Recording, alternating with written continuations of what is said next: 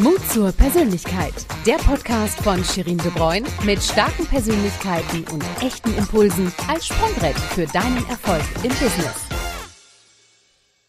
Yeah, und es geht direkt los, denn auf euch wartet eine neue Portion Mut zur Persönlichkeit. Mein Name ist Shirin De Bruyne und ich habe in jeder Episode eine spannende Persönlichkeit an Bord, die mir mehr darüber erzählt, was Mut zur Persönlichkeit für sie persönlich und ihr Business bedeutet und warum dieser Mut zur Persönlichkeit überhaupt wichtig ist. Und heute habe ich eine ganz besondere Gästin an Bord, die ich schon lange kenne, aber dann habe ich festgestellt, dass wir uns zu diesem Herzensthema von mir noch gar nicht ausgetauscht haben. Nein. Und das ändern wir jetzt, äh, denn ich weiß, dass sie uns so einiges dazu zu erzählen hat. Äh, sie ist tätig als Leitung Unternehmensentwicklung, Corporate Innovation und Digitalisierung beim unabhängigen Versicherungsmakler Gründerfinanz und ihr Herausforderungszuhause, wie sie selbst so schön sagt, ist die Versicherungsbranche und ihr wichtigstes Werkzeug ist die Digitalisierung und ihre Superpower ist ihre Hochbegabung. Äh, man sieht sie auch in Vorträgen als Autorin, Mentorin und auch äh, in ausgewählten freiberuflichen Projekten. Und da lebt sie ihre Superpower aus und setzt sie dafür ein, neue Wege zu finden, die das Potenzial haben, wirklich auch ganze Branchen zu verändern. Jetzt lassen wir sie aber selbst zu Wort kommen, würde ich sagen. Und damit ein herzliches Willkommen an Stefanie Weidner. Hi! Hallo, vielen Dank für das tolle Intro. du, ich hätte ja noch so viel mehr sagen können, aber ich glaube, das machst du gleich einfach selbst. du, wir fangen an, dich etwas besser kennenzulernen. Und da fange ich ja traditionell immer mit den drei Hashtags an. Also, welche drei Hashtags charakterisieren dich und warum? Ja, also ein Hashtag, der mir besonders viel Freude bereitet, ist der Hashtag Herausforderungen. Mhm. Ich liebe einfach Herausforderungen und es macht mir mega, mega viel Spaß, mich Themen zu widmen, die vielleicht erstmal auf den ersten Blick ein bisschen schwieriger sind oder wo man ähm, relativ viel Zeit und Energie investieren muss, ähm, um dann zu einem Ergebnis zu kommen. Und wenn dann das Ergebnis auch noch gut gelungen ist, dann macht mich das so richtig glücklich. Mhm. mhm. mein zweiter Hashtag ist Digitalisierung. Ähm, dieses ganze Thema Technik, Technik, Gadgets, Schnickschnack, Computer, begleitet mich eigentlich schon seitdem ich ein kleines Kind bin. Also ich habe, ähm, ich weiß nicht, wie jung deine Zuhörer sind, aber ich habe damals angefangen, auf dem C64 zu spielen. Hm. Ich kenne ihn noch. Ich weiß nicht, ob das noch ein Begriff ist. ähm, und auch mit dem Atari. Und äh, ich kann mich noch dran erinnern, wie ich meinen ersten Gameboy ausgepackt habe. Naja, und da fing dieses ganze Thema Technik für mich an, hat sich dann wie ein roter Faden durch mein Leben gezogen und mhm bei dem Thema Future Work ist Digitalisierung ja auch ein ganz, ganz zentraler Bestandteil. Mhm, richtig. Der dritte Hashtag ist Hashtag hochbegabt. Mhm. Das ist für mich noch ein ähm, relativ neuer Hashtag, mit dem ich mich auch noch, da bin ich noch dabei, mich anzufreunden. Mhm. ähm, ich glaube, wir werden da im Laufe des Gesprächs vielleicht auch nochmal ja. genauer drauf eingehen. Ähm, ja, auf jeden Fall. Schön. Das ist ein Hashtag, der mir jetzt wichtig und lieb ist. Ja, Herausforderung, Digitalisierung hochbegabt. Da haben wir jetzt schon mal drei Hashtags von dir. Welche Farbe hatte denn dein Gameboy? Grau. Ja, ich hatte einen durchsichtigen.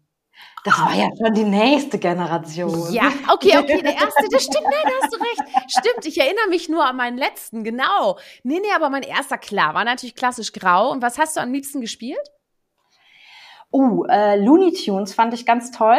Okay, ja. Und ähm, ich vergesse immer, wie das heißt. Ähm, das war eine kleine Tomate, die verschiedene kleine Klötzchen vor sich hergeschoben hat, um dann durch ein Labyrinth zu kommen. Ach Quatsch, hör auf. Das klingt ja. aber auch gut. Also, ich fand natürlich Tetris total mega und dann Kirby's Dreamland. Ich glaube, das hieß so. Ja, oder? Die Wolke. Ja, Exakt, fand ich super. ähm, und dann immer schön die Luft rauslassen. Ne? Äh, und Alfred Chicken.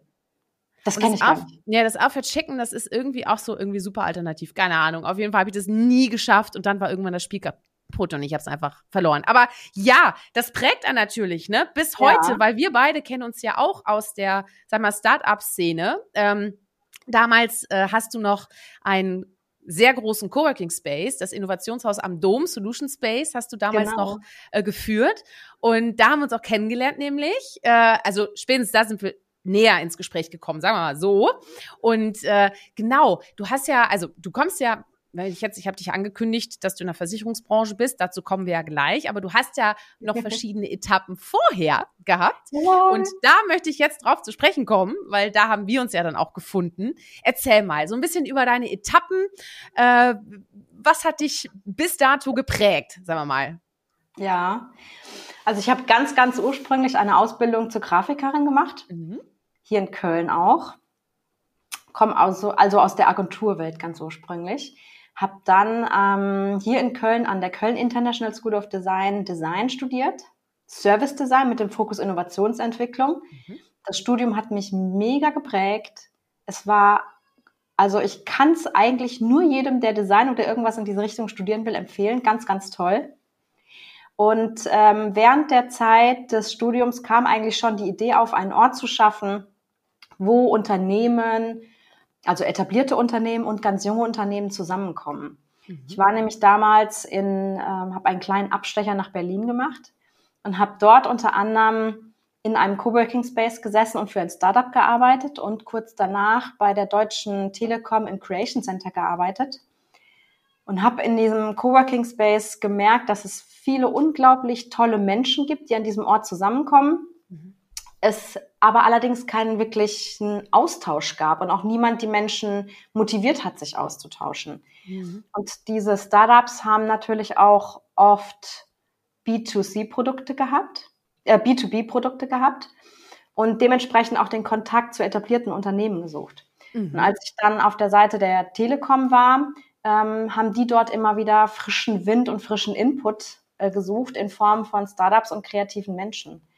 Und diesen Ort, wo wirklich diese beiden Welten zusammengebracht werden, den gab es bis dato nicht. Zumindestens mhm. nicht dieser geförderte und moderierte Austausch. Und als ich dann mhm. in Köln wieder zurück war, dachte ich, Mensch, sowas möchte ich doch gerne machen.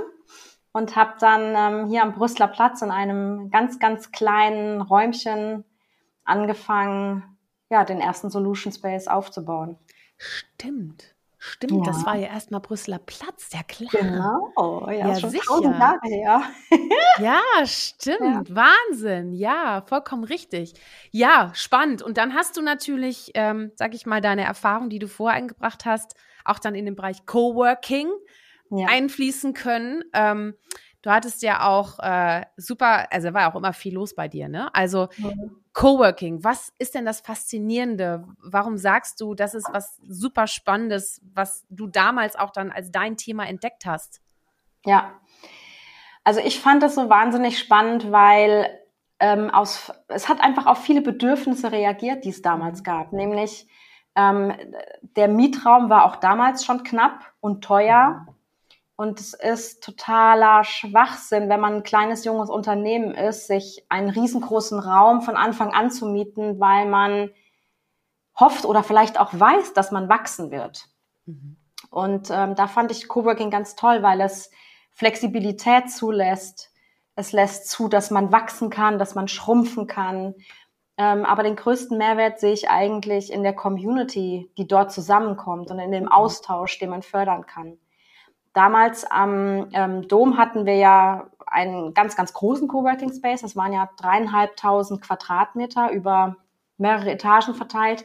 Und das Schöne war, dass ich dort ähm, die Idee umsetzen konnte, Unternehmen oder eigentlich Unternehmer von Anfang, nämlich von der Einzelperson bis zum etablierten Unternehmen zu begleiten, durch alle mhm. Phasen hinweg. Mhm. Wir hatten einmal das Café, wo man hinkommen konnte, tageweise, stundenweise, ähm, ebenso auch im Coworking Space, aber im Café gab es diesen ganz, ganz ungezwungenen Austausch oder auf den Veranstaltungen auch. Dann im Coworking Space konnte man sich auch schon mal einen festen Tisch anmieten. Da hatte man dann auch schon mal die ersten festen Nachbarn. Mhm. Sobald man dann sein Team formiert hat, konnte man in ein Büro ziehen, konnte sich auch ausweiten auf mehrere Büros und natürlich die große Veranstaltungsfläche und die Workshop-Räume, die immer wieder zugelassen haben, dass man im Rahmen von verschiedenen Formaten sich Wissen aneignen kann, sein Wissen teilen kann. Mhm. Und ähm, das finde ich einfach auch immer noch total großartig an Coworking, weil die wenigsten normalen Büros ähm, lassen das alles zu. Ja, dazu kommen wir gleich. weil da hast du ja auch ganz tolle Vorstellungen. Ich habe noch eine Gemeinsamkeit von uns beiden gefunden. Und zwar, wir sind beide, gehören wir zu den 101 digitalen Köpfen NRW. Ja. Hey, Yay. das ist auch schon eine gefühlte Uhrzeit. Nein, so lange ist es noch gar nicht her. Aber ich dachte, es ist, ist ganz witzig und vor allem natürlich möchte ich jetzt von einem digitalen Kopf von dir wissen. Du brennst ja für das Thema Future Work. Du hast es ja gerade ja. schon eingangs erwähnt. Oder auch New Work. Warum nennst du es Future Work und nicht New Work? Oder ist es das gleiche oder ist es was anderes? Es ist ein bisschen was anderes. Future okay. Work ähm, setzt ähm, vor allen Dingen auch die Digitalisierung als Basis ein. Ähm, bei Future Work geht es darum, das Unternehmen für die Zukunft fit zu machen. Ähm, und bei New Work sind es oft eher ähm, Trends, die sich damit beschäftigen, wie die Arbeitnehmer vor allen Dingen auch arbeiten werden und wie diese Zusammenarbeit zwischen Arbeitnehmer und Arbeitgeber gestaltet ist. Oh, okay, okay, spannend. Also wir werden über beides auf jeden Fall sprechen, weil ich mhm. finde beides total spannend. Ja, mega spannend. Ähm, ne, oder? Reden wir vielleicht erstmal über das Thema New Work. Ähm, was definierst du da genau hinter oder was ist auch New Work nicht? Also äh, ist es einfach nur der Kicker? oder, ne? Ja. Also ja, wir arbeiten, ja klar, natürlich. Das sind die Sneaker, die Kicker, genau. Ähm, erzähl, also was ist New Work und was ist New Work nicht? Also New Work ist nicht der Kicker, nicht der Obstkorb, nicht der in die Ecke geschmissene Schlips, der gegen irgendwie ein hippes T-Shirt ausgetauscht wird. Ähm, bei New Work geht es wirklich darum, sich mit den Menschen und mit den Bedürfnissen der Menschen auseinanderzusetzen. Mhm. Ähm, bei New Work geht es auch nicht darum, irgendwelche Trends oder Themen, die zu New Work dazugehören, einfach auf das Unternehmen, auf jedes Unternehmen drüber zu stülpen, weil das wird nicht funktionieren. Ähm, bei New Work geht es mir immer darum, ähm, sich die Menschen anzuschauen. Wie arbeiten diese Menschen eigentlich? Und sind diese Menschen ähm, überhaupt von ihrem Charakter und von der Arbeit, die sie erledigen, ähm, in der Lage, diese New Work-Konzepte auch umzusetzen, weil mhm. man kann natürlich nicht jeden Menschen in dieses New Work-Korsett reinschnüren. Klar, kann man schon machen, aber das wird weder dem Menschen gefallen noch dem Unternehmen, mhm. Unternehmen langfristig zuträglich sein. Ja. Was, was sind denn so Eigenschaften von, von Menschen, also so, um jetzt so ein bisschen auf das Thema Persönlichkeit zu kommen, ne, die sich in der, im New Work-Bereich sehr wohlfühlen? Also wer fühlt sich da sehr, sehr aufgehoben? Was steckt da so für, für Facetten, was stecken da für Facetten dahinter? Mhm. Ähm, Neugierig oder? Neugierig ist immer gut. Ist immer gut, ne? Ich komme da so drauf, weil ich erkenne da so ein bisschen was in mir. Ähm, wer sich auf jeden Fall wohlfühlen wird, sind Menschen, die ihren Arbeitsalltag selber sehr gut organisieren können und das auch möchten. Mhm. Menschen, die gewisse Freiheiten auch leben wollen und das aber auch können. Mhm. Ähm, ein Beispiel. Ähm, wenn wir gerade über das ganze Thema Homeoffice reden. Homeoffice ist ja auch ein Teil von New Work, wo wir, klar, durch die, durch Corona waren viele Unternehmen dazu gezwungen, dieses Konzept Homeoffice umzusetzen. Ähm, aber jetzt auch, wo alles schon ein bisschen entspannter wird, sagen viele Unternehmen, wir behalten Homeoffice bei. Ähm, wenn du als Mitarbeiter ins Homeoffice gehst, musst du deinen Arbeitsalltag sehr gut selber planen können. Du musst mhm. sehr starke Eigenmotivation haben, deine Arbeit auch zu erledigen und nicht in einer Prokrastination zu verschwimmen. Ähm, du musst vor allen Dingen auch ähm, ein Mensch sein, der für den es okay ist, alleine zu arbeiten in einem Raum und der natürlich auch in der Lage ist, sehr, sehr gut, sehr, sehr klar zu kommunizieren mit den Menschen, mit denen er zusammenarbeitet.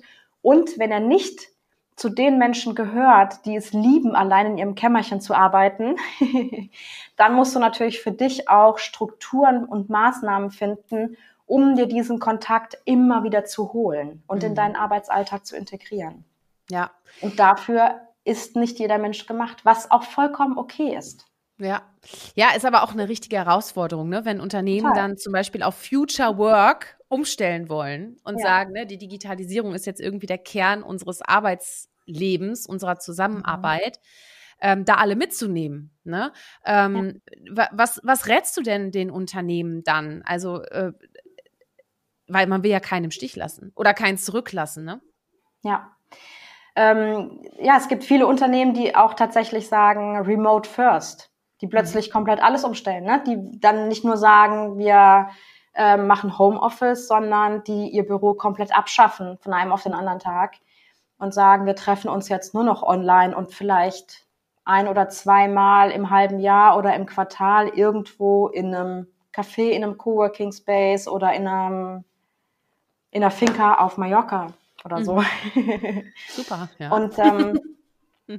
ja, es ist wichtig, sich dann die Mitarbeiter anzuschauen, ob die in der Lage sind, mit diesem ganzen, mit diesem ganzen Setting zurechtzukommen. Sowohl ja. von der Technik, das ist vollkommen okay, wenn da jemand nicht mit zurechtkommt, weil das kann man relativ einfach schulen. Aber mhm. kommt er von seiner Persönlichkeit ähm, damit zurecht und gibt es die Unternehmenskultur auch her? Ja. Ich finde es immer mhm. ganz, ganz wichtig, dass man die Unternehmenskultur dabei nicht vergisst. Denn wenn alle einfach nur zu Hause arbeiten, muss man viel, viel mehr Energie in die Unternehmenskultur setzen. Ähm, jedes Unternehmen oder viele Unternehmen haben, die haben jetzt gerade das Problem, dass sie ähm, an dem Fachkräftemangel leiden, dass es sehr, sehr schwer ist, gute Leute, wenn, wenn man sie findet, auch zu binden und mhm. lange im Unternehmen zu halten. Und wenn man dann auf äh, Remote umsteigt, mhm. dann wird es noch mal schwerer, weil das Unternehmen wird im schlimmsten Fall total unsichtbar. Das Unternehmen ist in dem Moment dann nur noch mein Laptop, der vor mir steht und die Telefonate oder äh, Videotelefonate, die man dann führt. Was darüber hinaus ist denn dann noch das Unternehmen? Ja, und wie genau. austauschbar wird es dann für mich? Mhm. Das sind, ähm, finde ich, sehr, sehr wichtige Themen, mit denen sich ein Unternehmen auseinandersetzen sollte. Ja, absolut. Vor allem bedeutet das auch wirklich viel Arbeit und, und sehr viel individuell. Ne? Also da gibt's leider nicht die eine Lösung, die da Nein. ist, sondern das hängt sehr, sehr stark von den Persönlichkeiten ab, die halt im Unternehmen äh, eine Rolle spielen sollen. Genau. Ähm, was denkst du, warum tun wir uns so schwer, uns an neue Strukturen zu gewöhnen? Weil da schließe ich mich ja nicht aus. Ne? Also äh, was denkst du, was, was könnten da so Gründe sein? Und im nächsten Schritt, was können wir dagegen tun? Also da kann ich äh, von mir auf jeden Fall sprechen. Ähm, wenn ich mir meinen Arbeitsalltag angucke und jedes Mal, wenn ich ein neues Tool einführe, einen neuen Prozess einführe, fällt mir das auch schwer. Mhm. Denn es führt natürlich zu unglaublichen Reibungen im Arbeitsalltag. Ähm, oft ist es so, dass die Prozesse, gerade wenn man Neues einführt, die laufen noch nicht so rund. Der eine Prozess an sich muss ja auch angepasst werden an das Tool, was man plötzlich nutzt oder an die Veränderungen muss es angepasst werden.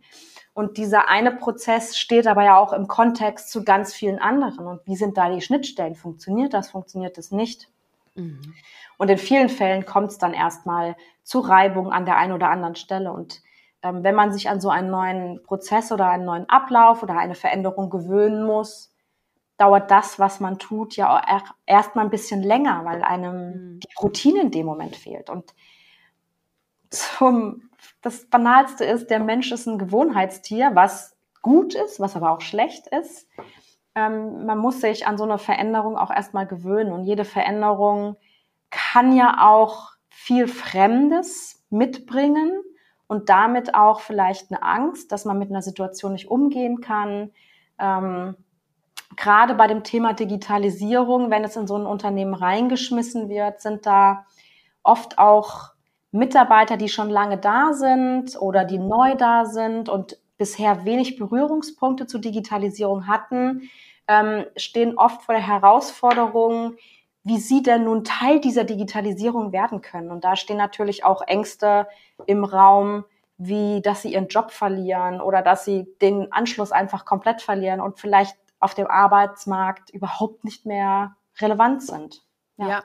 klar. Und wie definierst du da, weil das passt jetzt nämlich hervorglänzend, finde ich, äh, wie definierst du da Mut zur Persönlichkeit im Kontext von, von Future Work oder halt dieser, dieser neuen, sag ich mal, dieses, dieses Wandels?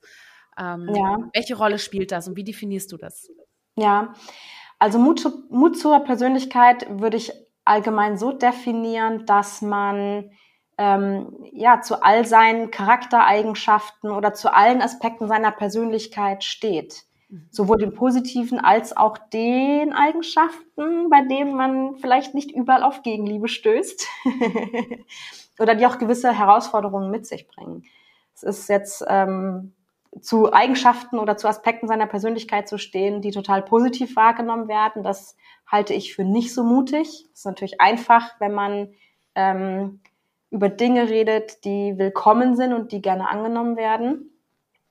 Ähm, aber wenn man dann über Dinge redet, wo man vielleicht schon weiß, okay, da wird der ein oder andere wird es mhm. blöd finden oder ähm, wird da auch harte Kritik äußern, dann finde ich das schon mutig, wenn man es trotzdem tut und wenn man auch selbstbewusst dazu steht. Und in so einem Kontext von einem Unternehmen, finde ich, sind das nicht nur irgendwelche Eigenschaften von Personen, sondern auch ähm, Visionen, die man vielleicht als Unternehmer auch hat. Diese offen zu kommunizieren und auch, wenn es nicht einfach ist, diese, diese trotzdem umzusetzen. Mhm. Schön. Ah, guck mal, diese Pause.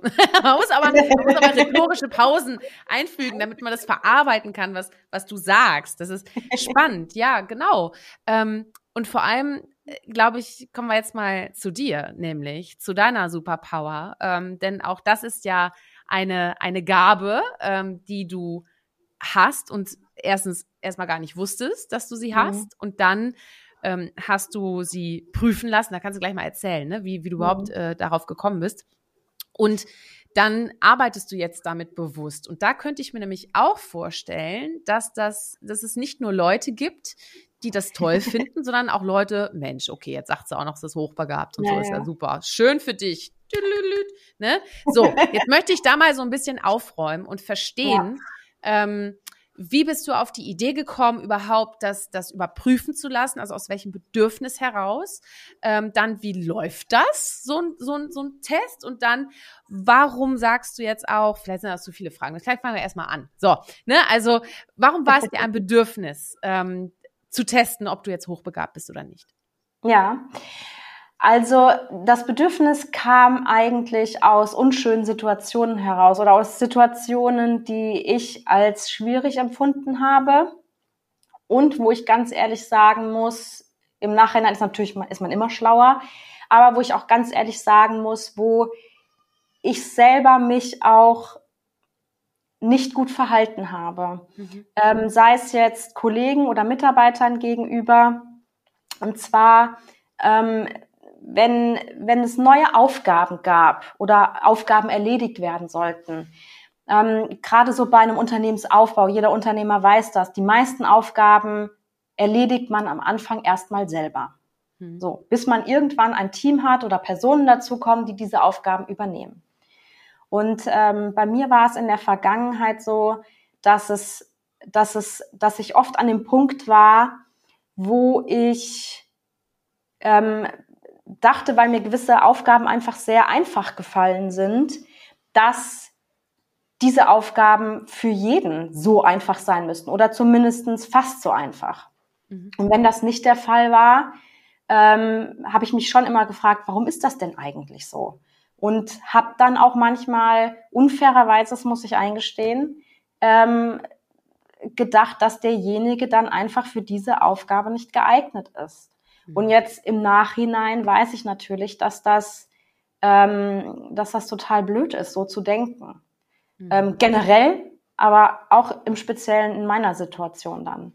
Ja. Und ähm, dann war es auch in, in anderen Bereichen, ähm, habe ich manchmal gewisse Zusammenhänge gesehen und ähm, versuche auch, aber es kommt auch einfach durch, durch, durch meine Leidenschaft und durch die Tätigkeiten, die ich in der Vergangenheit auch immer ausgeführt habe. Ich versuche mir immer die Frage zu stellen, was wird in der Zukunft passieren? Mhm.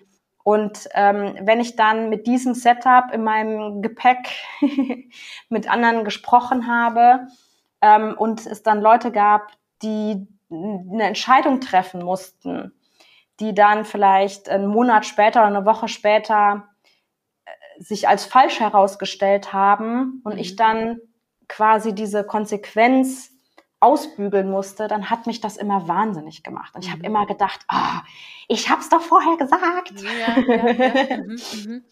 so, und da es immer, dass Themen gab, die sich immer und immer und immer wiederholt haben, mhm. dachte ich irgendwann, ähm, okay, ich muss diese Themen einfach mal genauer untersuchen und muss herausfinden, warum das so ist. Ja.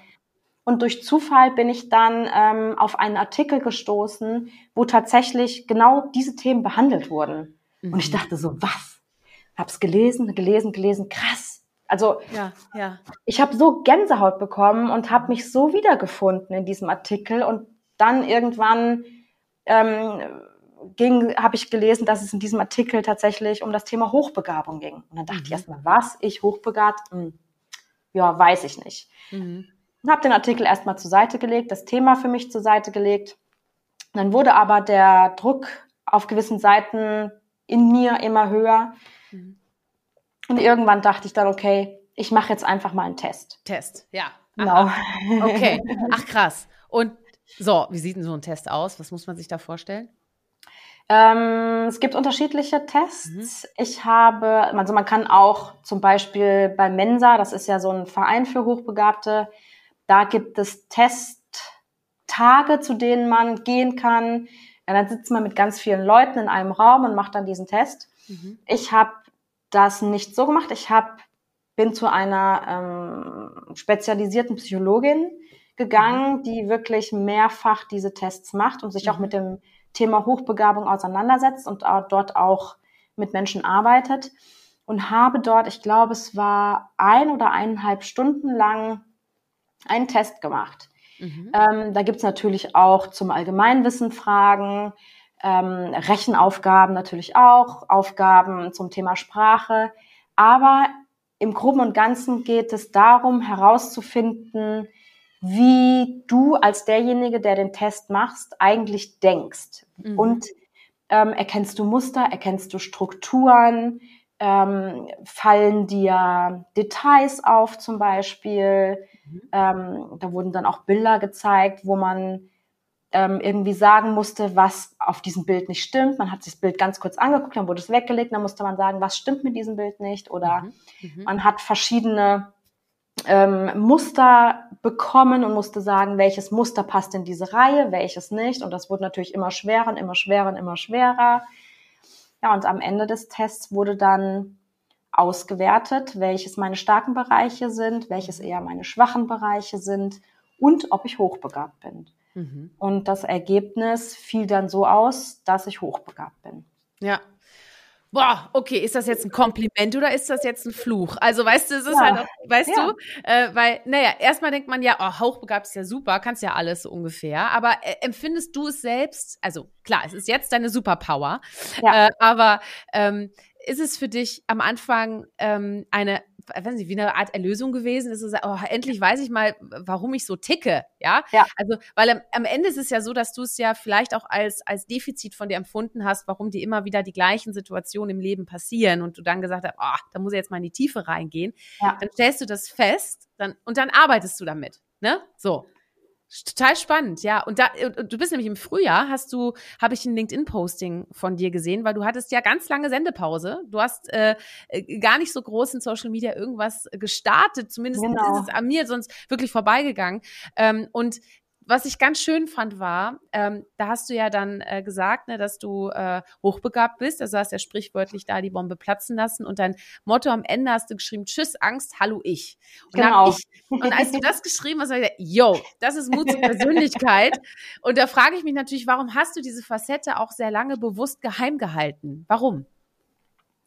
Ähm, ganz am Anfang habe ich erstmal die Zeit gebraucht, um das selber zu verdauen, um erstmal mhm. für mich herauszufinden, was bedeutet das für mich und ist jetzt diese, dieses Testergebnis eine Antwort auf die Herausforderungen, die ich vorher hatte. Mhm. Mhm. Ähm, ich habe dann super, super viel gelesen, mich ganz viel mit dem Thema auseinandergesetzt und habe längere Zeit gebraucht, um das für mich auch so ganz anzunehmen. Mhm. Musste dann auch viel an meine Vergangenheit denken, habe überlegt, hm, wie war das denn früher? Und da sind mir natürlich ganz viele tolle Sachen wieder eingefallen, die ich meiner Hochbegabung zuschreibe. Zum Beispiel in der Schule, ich habe total gerne Texte geschrieben und ähm, habe dann einmal, gab es einen Wettbewerb bei uns an der Schule und da habe ich innerhalb von einem Wochenende ein Theaterstück geschrieben, was dann auch aufgeführt wurde. Und ich glaube, das war in der sechsten Klasse oder so. Mhm. Ähm, und das fand ich halt einfach dann toll damals. Mhm. Und da glaube ich, das hatte auch was mit meiner Hochbegabung zu tun, ja, dass ja. ich das in so kurzer Zeit hinbekommen habe und dass da auch eine meiner Leidenschaften liegt. Ja. Und also, aber auch, ja. Ne, hat ja nicht nur positive Seiten, ne? Weil das genau. ist jetzt genau. natürlich eine positive Seite, aber es hat natürlich auch so ein paar.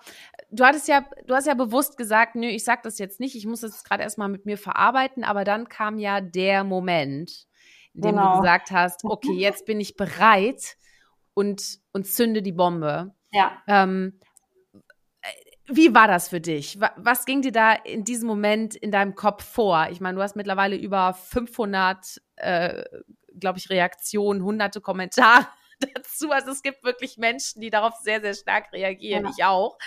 Ähm, wie, wie, was war das für ein Moment für dich, diese Message rauszuschicken? Boah, das war ein ganz, ganz spannender Moment, weil ich wirklich nicht wusste, ähm, wie wird die Reaktion da darauf sein? Werden ja. jetzt Menschen sagen, super, toll und mutig, dass du das gemacht hast, so wie du das ja auch gesagt hast, ähm, worüber man sich dann sehr, sehr freut. Mhm. Ähm, oder kommen Menschen auf einen zu und sagen, ja, mein Gott, schön, dass du jetzt damit angibst, du Schlaubi-Schlumpf. Ne? Und äh, mhm. natürlich gab es das auch, aber zum Großteil war das Feedback mega positiv. Und mhm. ähm, was ich sehr, sehr krass fand, war, dass mich viele Hochbegabte auch angeschrieben haben und gesagt haben, äh, toll, dass du dich traust, jetzt traue ich mich auch, ja. dass ich da so ein bisschen motivieren, inspirieren konnte. Aber auch ganz viele Hochbegabte, die gesagt haben, ähm, ich traue mich das nicht. Ich habe mhm. Angst davor. Ich möchte nicht, dass mein Arbeitgeber das weiß. Ich möchte nicht, dass meine Familie das weiß. Und das warum? finde ich. Also warum? Also ich bin, glaube ich, offiziell nicht hochbegabt. Vielleicht muss ich mal so einen Test machen, aber ich sage einfach mal, ich bin es nicht. Ja, so. Also, aber warum? Also ehrlich, sag mir mal, warum das, warum das viele fürchtet, das auch ihrem ja. Arbeitgeber zu sagen. Was wäre die Konsequenz? Ähm, ich glaube, zum einen ist es, ist es gar nicht so einfach, mit den ganzen Klischees umzugehen. Hm die dieser Hochbegabung anhaften. Ne? Also von Hochbegabten wird irgendwie gesagt, das sind totale Nerds. Ähm, hier Big Bang Theory natürlich, ne? Wobei ich die Serie liebe, ja. Ich auch. ähm, dann als Hochbegabter muss man irgendwie alles wissen, man muss alles mhm. können und mhm. dann vor allen Dingen ähm, diese Erwartungshaltung, die viele Hochbegabte an sich selber haben, dass sie natürlich, weil sie hochbegabt sind, ganz viel erreichen müssen. Ja. Und das mhm, ist ein Druck. immenser, immenser, immenser Druck. Und mhm. ähm, es gab auch vor, vor ein äh, paar Tagen wurde über einen Verteiler, bei, ich bin auch bei Mensa und da wurde was rumgeschickt, was mich auch echt so traurig gemacht hat. Mhm. Da war ein ähm, ganz, ganz junges Mädchen, die unglaublich viel in ihrem Leben erreicht hat. Unglaublich viel. Und sie hatte, weil ihr alles so leicht gefallen ist, hatte sie immer das Gefühl, dass sie nichts erreicht hat. Oh je. Hm. Und dieser Druck war so schwer und hat so schwer auf ihr gelastet, dass sie sich, ich glaube, es war im Februar, das Leben genommen hat. Ach du meine Güte, das ist aber jetzt ganz extrem. Mm. Oh Gott, und oh Gott, oh Gott. Das finde ich mm. so, so, so, so schlimm. Also Mhm. Es gibt auch diese Schattenseiten und, mhm. und wenn man als Hochbegabter selber mit sich ringt und das Gefühl hat, man, man schafft nichts oder man ist nicht schnell genug oder man wird den Anforderungen, die andere an einen haben, nicht gerecht, ähm, dann ist das eine, natürlich eine riesen Schattenseite. Klar, ja. Aber die Schattenseite haben wir alle. Ich glaube, ja. es ist einfach wichtig, dass wir zu den Eigenschaften stehen, die uns ja. ausmachen, was du auch schon gesagt hast, sowohl die guten Seiten als auch die Schattenseiten. Das gehört ja dazu und das ist eben auch authentisch. Ne? Und ja. deswegen finde ich das auch so spannend, mich mit dir und auch mit allen anderen Podcast-GästInnen zu unterhalten, weil jeder hat so seine eigene Geschichte, weißt du. Und vielleicht total. hört jetzt jemand auch zu, der sagt, oh, ich erkenne das bei mir auch äh, und, und ne, vielleicht, ich weiß nicht, ob du diesen Artikel noch findest. Äh, falls du ihn findest, dann werden wir ihn verlinken. Mhm. Ähm, und, ne, und, und dann einfach auch da so Impulse zu setzen, weißt du? Ähm, ich muss ganz ehrlich sagen, auch äh, mein erster Gedanke war, cool, dann dann kann ich Steffi jetzt einfach zu allen Sachen fragen, die mir jemals, die, wo, ich, wo ich keine Antwort drauf finde. Ne? Aber ja, was du sagst, das ist der Druck. Und ich glaube, mhm. was, was einfach unglaublich hilft, ist egal ob hochbegabt oder nicht, wir brauchen alle mehr Empathie füreinander. Ja. Das ist, das ist eigentlich unfassbar wichtig. So, jetzt hast du ja deine Superpower. So, du, du setzt ja jetzt, also du gehst ja jetzt so voll rein in die Fettnäpfchen überhaupt, ja. So, ja. du gehst jetzt rein, spielst mit deiner Platsch, Superpower Platsch, hochbegabt, Platsch. so richtig rein.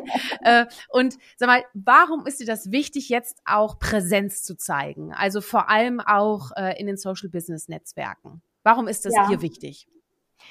Also mir ist jetzt wichtig, da Präsenz zu zeigen, gar nicht mal unbedingt zu dem Thema Hochbegabung. Mhm. Ähm, das ist eine meiner Eigenschaften, die ich mir ähm, in meiner Arbeitsweise zunutze mache. Das ist meine Superpower, mein, mein ähm, wie sagt der? Eine Versicherung. Ah, meine Versicherung, genau. Sehr gut, lassen wir es dabei.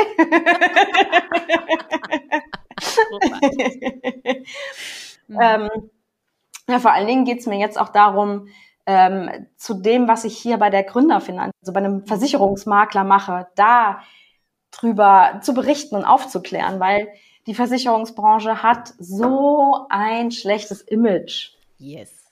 Teilweise zu Recht, Punkt. Mhm. Teilweise aber auch nicht. Ja. Und ähm, das ist nicht, dass nicht überall ähm, ein ganz unsympathischer äh, Mann in Schlips und Anzug steckt, der einem Gott und die Welt verkaufen will, obwohl man nichts braucht. Mhm. Ähm, dafür ist Gründerfinanz das beste Beispiel, weil äh, ich weiß nicht, jeder, der Gründerfinanz nicht kennt, kann ja mal auf die Webseite gehen und oder kann mal sich den Holger Hegemann auf LinkedIn angucken.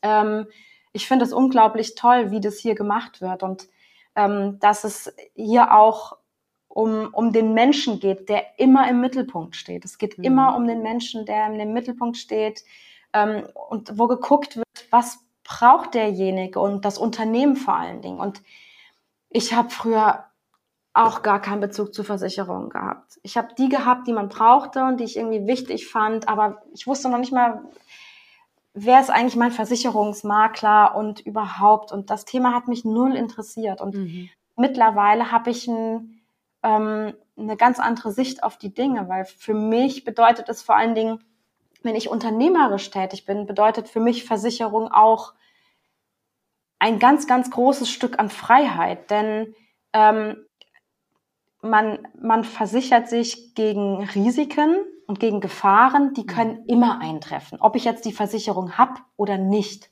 Aber wenn ich sie habe, dann weiß ich, dass ich mit einem Holger jemanden an der Seite habe, dass der, wenn was Schlimmes passiert, mir zur Seite steht und mich da auch unterstützt. Mhm. Und ja. ähm, das finde ich ist einfach ein unglaublich tolles Gefühl. Und ähm, zu meiner Tätigkeit an sich, es ist unglaublich spannend, was in dieser Branche für ein Potenzial steckt, gerade zum Thema Digitalisierung. Mhm. Natürlich kann man jetzt wieder sagen, oh, Kraut und Rüben und ähm, äh, viele Unternehmen sind noch überhaupt nicht so fortschrittlich. Ähm, ja, aber das sehe ich gerade als großes Potenzial. Mhm. Denn jetzt kann man ähm, ganz viel von Anfang an mitgestalten. Mhm.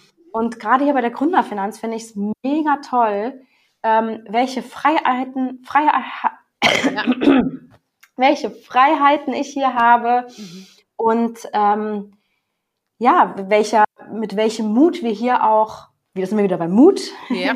mit welchem Mut wir hier vorangehen und was wir hier mhm. alles ähm, entwickeln. Also wir entwickeln mit einem Versicherer zusammen ein digitales Produkt und mhm. das macht einfach unglaublich viel Spaß. Ja, ja, da wollte ich nämlich gerade fragen, also was sind denn deine Pläne, da so frischen Wind in die Versicherungsbranche rein äh, äh, zu geben? Gerade auch, wenn wir an die Digitalisierung denken. Magst du da mal so ein bisschen was verraten? Ja, also ich möchte auf jeden Fall die Erfahrungen, die ich jetzt schon die letzten Jahre hier gesammelt habe, möchte ich unbedingt teilen mit anderen mhm. Versicherungsmaklern, mit anderen Menschen aus Versicherungsunternehmen. Denn das Thema Digitalisierung ist gerade so empfinde ich es, in der Versicherungsbranche ähm, mit besonderen Herausforderungen verbunden. Und mhm. zwar, da muss ich jetzt mal ein bisschen ausholen. Ja, gerne. ähm, in anderen Unternehmen oder in anderen Branchen ist es so, dass wenn man irgendwie ein Produkt baut, dann gibt es eine API, an die kann man sich anducken. Also eine Schnittstelle, an die man sich quasi anstöpseln kann. Mhm. Wir sind ein Versicherungsmakler, wir sind unabhängig. Das heißt, wir sind nicht daran gebunden, mit Versicherungsunternehmen A, B oder C diese Verträge zu machen, mhm. sondern wir arbeiten mit über 100 Versicherern. Und wenn du zu uns kommst, mhm. dann gucken wir, welcher dieser Versicherer das beste Produkt für dich bietet. So. Das heißt, wir müssen an über 100 Versicherungsunternehmen angeschlossen sein. Eieiei. Mhm. Da gibt es natürlich auch Schnittstellen. Und ähm, diese, ich sage jetzt einfach mal, diese Schnittstelle nennt sich Bipro. Mhm. Ähm, das ist quasi wie eine Autobahn, über die Daten mhm. übertragen werden. Und ähm, man hat sich auf gewisse Datenübertragungsnormen hat man sich geeinigt, aber nicht alle Versicherungsunternehmen erfüllen alle diese Normen. Das mhm. heißt, manche schicken LKWs über die Straße, manche schicken kleine Autos, manche große Autos, manche fahren nur mit dem Fahrrad und manche laufen auch manchmal zu Fuß über so eine Autobahn drüber. okay. Das heißt, ähm, wir müssen gucken, welche Daten kommen eigentlich von dem Versicherer, ähm, in welcher Form werden die bei uns in das mhm. System eingespielt. Das heißt, wir haben ein Kundenmanagementsystem, was es in vielen Branchen gibt. Ähm, aber die Art und Weise, wie die Daten dort hineinfließen, ist unglaublich zeitaufwendig und mhm, sehr komplex, ne? schwer. Ja, ja, auf jeden Fall, weil jeder hat ja irgendeine Sonderpolice und hast du nicht gesehen, also irgendwie noch was anderes. Es ist ja keine Schublade, ne? Das ist ja, ja, genau. ja, spannend, total spannend. Und ähm, und jetzt möchtest du natürlich da so ein bisschen das Image der Versicherungsbranche ähm, auf bessern. Ja. Und was ich schön fand, ist, dass du auch mit anderen Versicherungsunternehmen sprechen möchtest. Ja. Äh, das finde ich zum Beispiel toll, weil theoretisch könnten es ja Konkurrenzinstitutionen sein, sag ich mal, auch wenn ihr natürlich die Versicherung von denen dann so. Aber, ne, also was, wie möchtest du denn da diesen, also weil du deine Kommunikation ja jetzt sozusagen aufbaust, mhm. ähm, was hast du so vor? Hast du Formate für dich gefunden, wo du sagst, ach, das wäre spannend, musst ja, kannst ja nur grob anreißen, wenn du nichts verraten willst. Aber äh, ich finde das, ich finde das nämlich wirklich spannend, ne? weil du jetzt quasi eine neue Branche eroberst mhm. mit deiner bekannten Gabe und auch mit dem Werkzeug Digitalisierung. Wie gehst du da vor, kommunikativ? Ja, also ähm, ich bin ja jetzt schon, ich glaube, es sind mittlerweile drei oder vier Jahre schon bei der Gründerfinanz. Mhm ähm, und habe schon einige Erfahrungen gesammelt und habe in der Zeit mich auch schon mit anderen Versicherungsmaklern, die tatsächlich unsere direkten Konkurrenten sind, ähm, haben wir uns ausgetauscht. Mhm. Und ähm, man muss sich das so, so vorstellen, Versicherungsmakler sind manchmal auch Einzelgänger, manchmal haben sie ein kleines, kleines Team und die haben mit unglaublich vielen ähm, Richtlinien und Auflagen in ihrem Alltag zu tun. Und mhm. dann kommt jetzt noch das Thema Digitalisierung. Das heißt, diese Schränke voller Aktenordner müssen alle irgendwie digitalisiert werden. Und das ist eine Riesenherausforderung.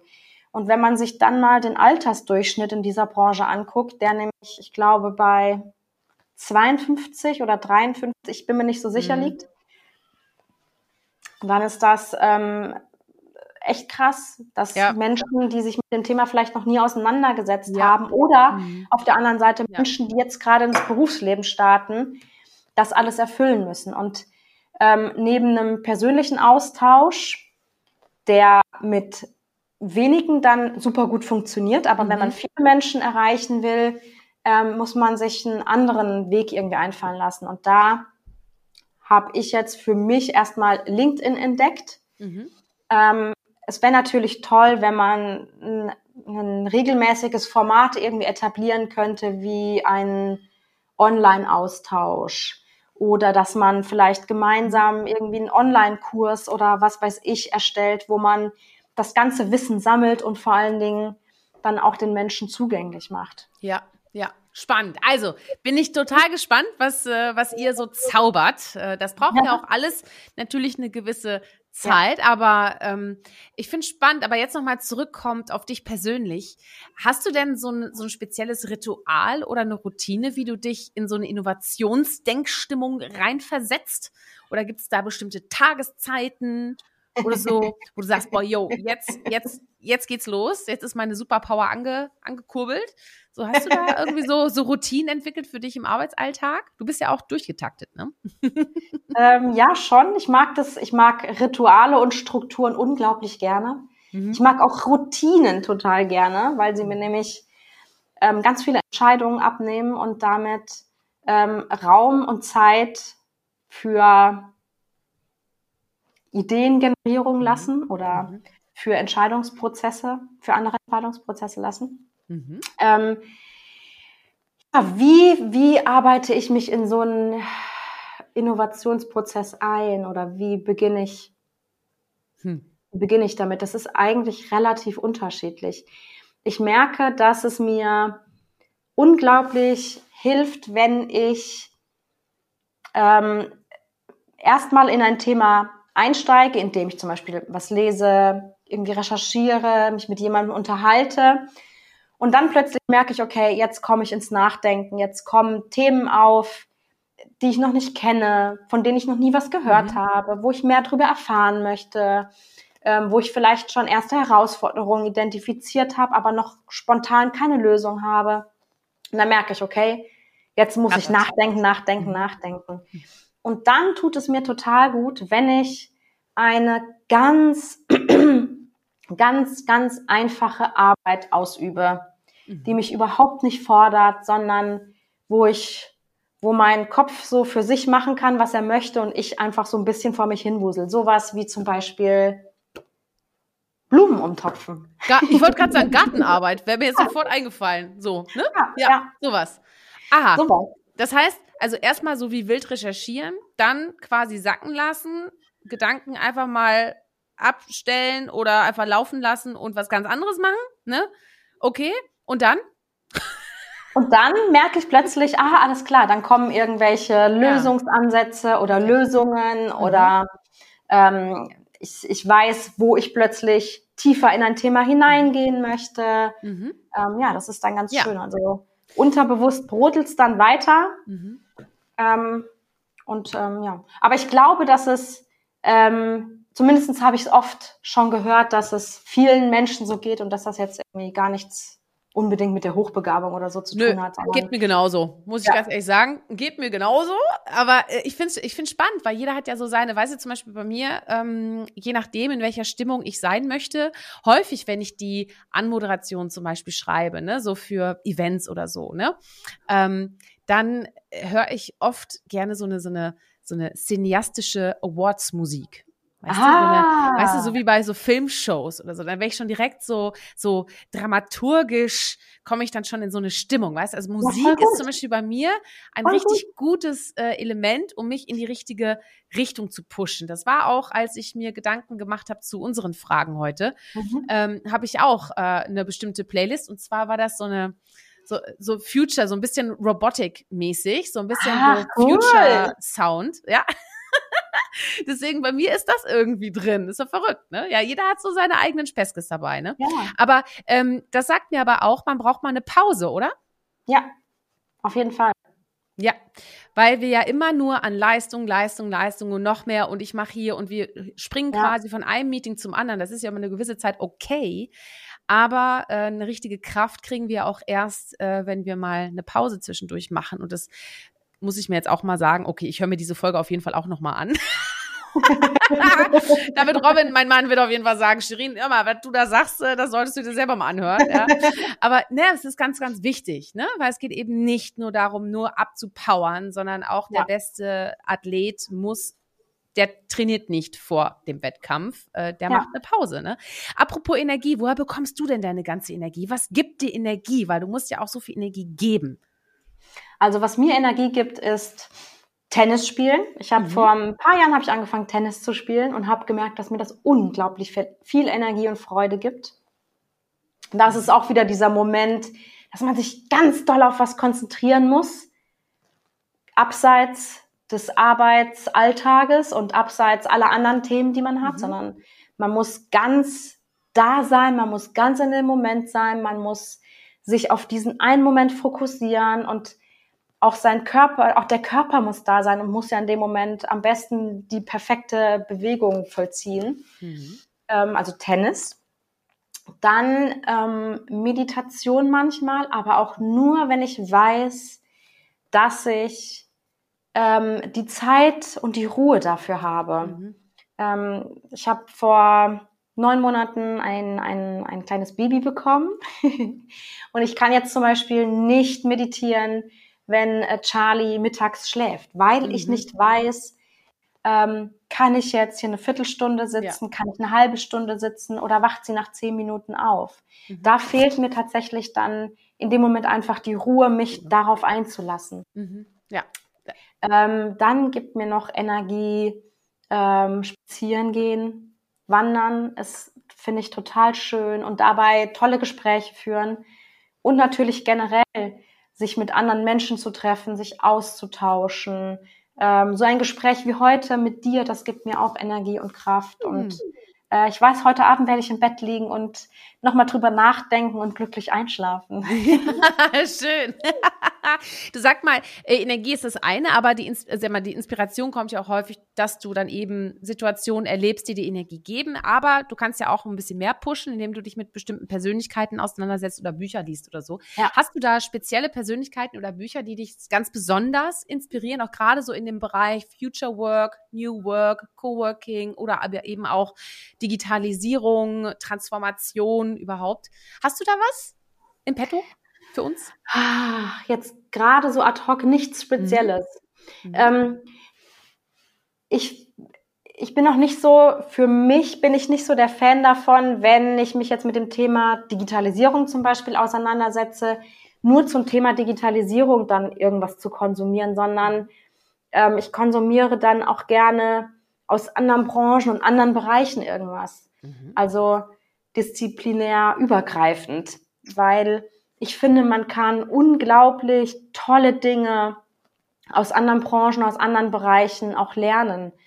Und es ist vor allen Dingen ganz schön, wenn man ähm, neu in einem Thema ist. So war es ja bei mir mit dem ganzen Thema Versicherung. Ich habe am Anfang habe ich erstmal gar nichts recherchiert, weil ich mit meinem Hintergrund aus anderen Bereichen erstmal in diese Versicherungsbranche reinkommen wollte, mhm. um zu sagen, ich komme jetzt aus dem anderen Bereich, wie würde ich das mit meinem Werkzeugkoffer aus dem anderen Bereich hier tun? Ja. Und Spannend. ich finde es ganz toll, wenn Menschen mit ihren ganz fremden Werkzeugen ähm, Input zu einem Thema geben. Was da manchmal entsteht, das ist grandios. Das finde ich so, ja. so schön. Auch in meiner Vergangenheit, wenn wir irgendwelche Veranstaltungen gemacht haben und da ging es ja auch darum, unterschiedlichste Menschen aus unterschiedlichen Branchen zusammenbringen, kamen die besten Ergebnisse eigentlich immer dann, wenn die unterschiedlichsten Menschen zusammenkamen und ihre Ideen geteilt haben. Ja, genau. Und die denke, man muss erst mal 30 Jahre lang von der Branche eine hm. Ahnung haben, um irgendwie einem überhaupt was erzählen zu dürfen, ist halt genau diese alte Denke, die wir einfach nicht mehr brauchen, ne? Ja. Ja, Genau. Ja, spannend. Ähm, also, hör mal, wir sind allmählich. Ich guck mal auf die Uhr, Mensch. Mit dir geht die Zeit aber auch so um wie nix, ne? hör mal, ich habe ähm, kurz vorm Finale habe ich noch ein Feuerwerk für dich und das äh, oh. werde ich jetzt hier mit einem Trommelwirbel, wie auch immer, werde ich das jetzt starten. Und äh, ich zünde jetzt mal so ein paar Begriffe und die, du pfefferst einfach das Passende zurück. Okay? J. Berge oder Meer? Berge. Komfortzone oder Abenteuer? Ah, Komfortzone, damit ich mich auf das Abenteuer einlassen kann. Okay. Virtuell oder physisch? Physisch. Gegenwart oder Zukunft? Zukunft. Mhm. Ähm, jetzt ist mir gerade spontan noch was eingefallen. Ähm, Schrei Schreibtisch oder Wald?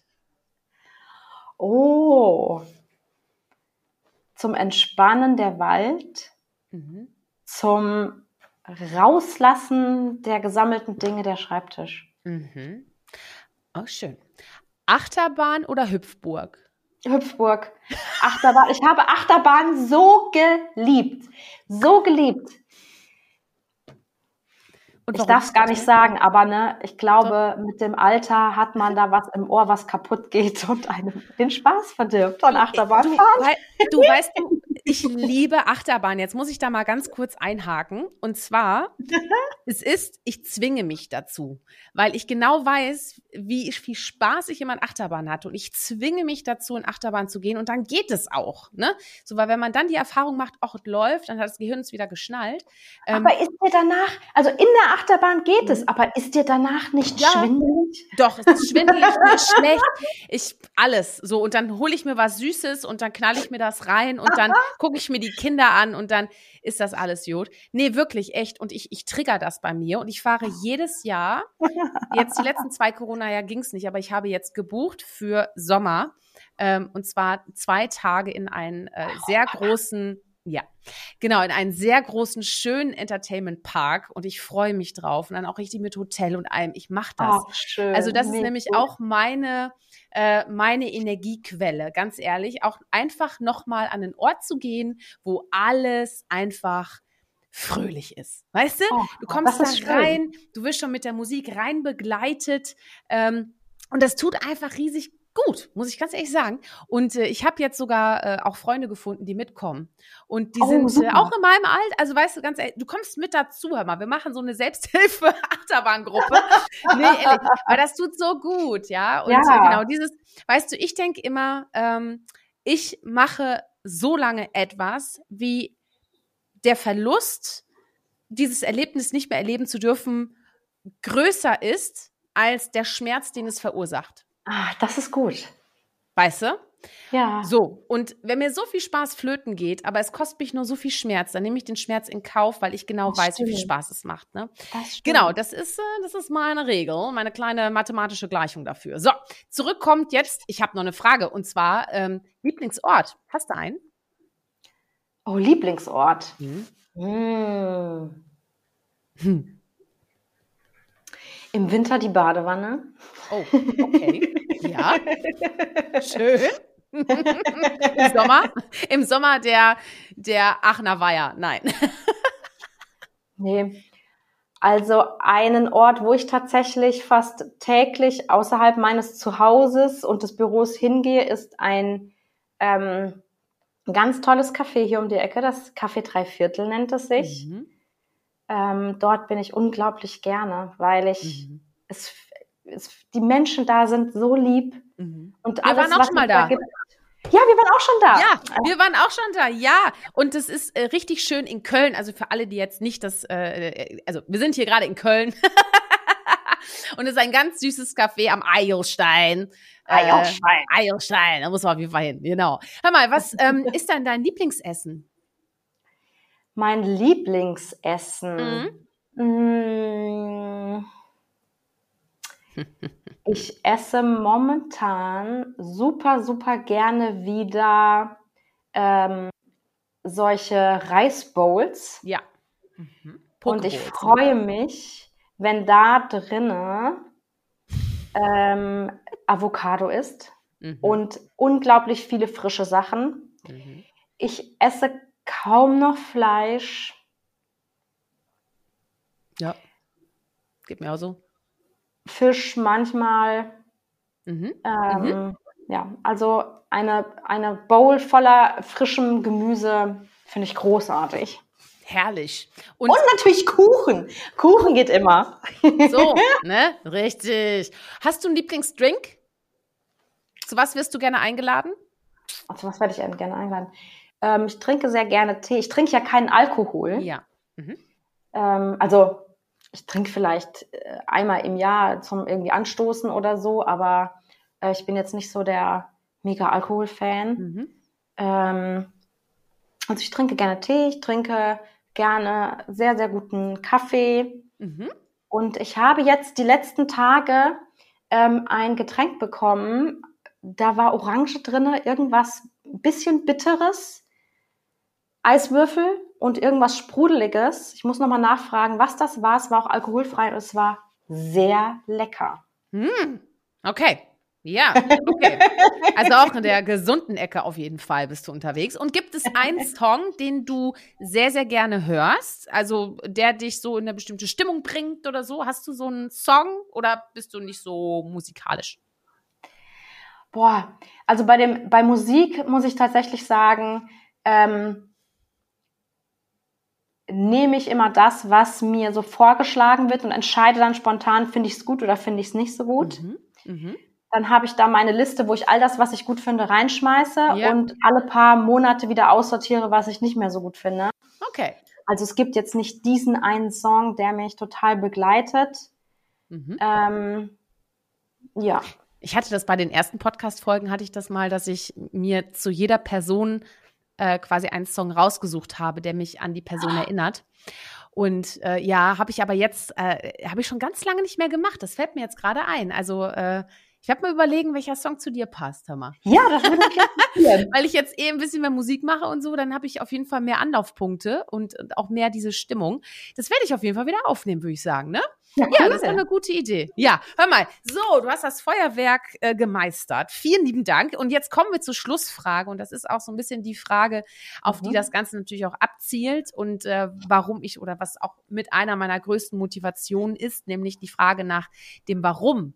Warum braucht denn unsere Welt Mut zur Persönlichkeit, Stefanie? Ich finde, die Welt braucht Mut zur Persönlichkeit, weil ich der Überzeugung bin, dass nur wirklich mutige Menschen Veränderungen herbeiführen können. Nur Menschen, die mutig sind, ähm, gewohnte Pfade zu verlassen, werden Neues entdecken. Nur Menschen, die mutig und stark genug sind, gegen die eigenen Ängste, aber auch gegen Konfrontationen und Gegenwind anzugehen. Ähm, nur die Menschen können, glaube ich, was verändern. Und Veränderung braucht diese Welt heutzutage fast noch mehr als vor vier Jahren. Yep, richtig. Vielen Dank, liebe Stefanie. Vielen Dank an dich.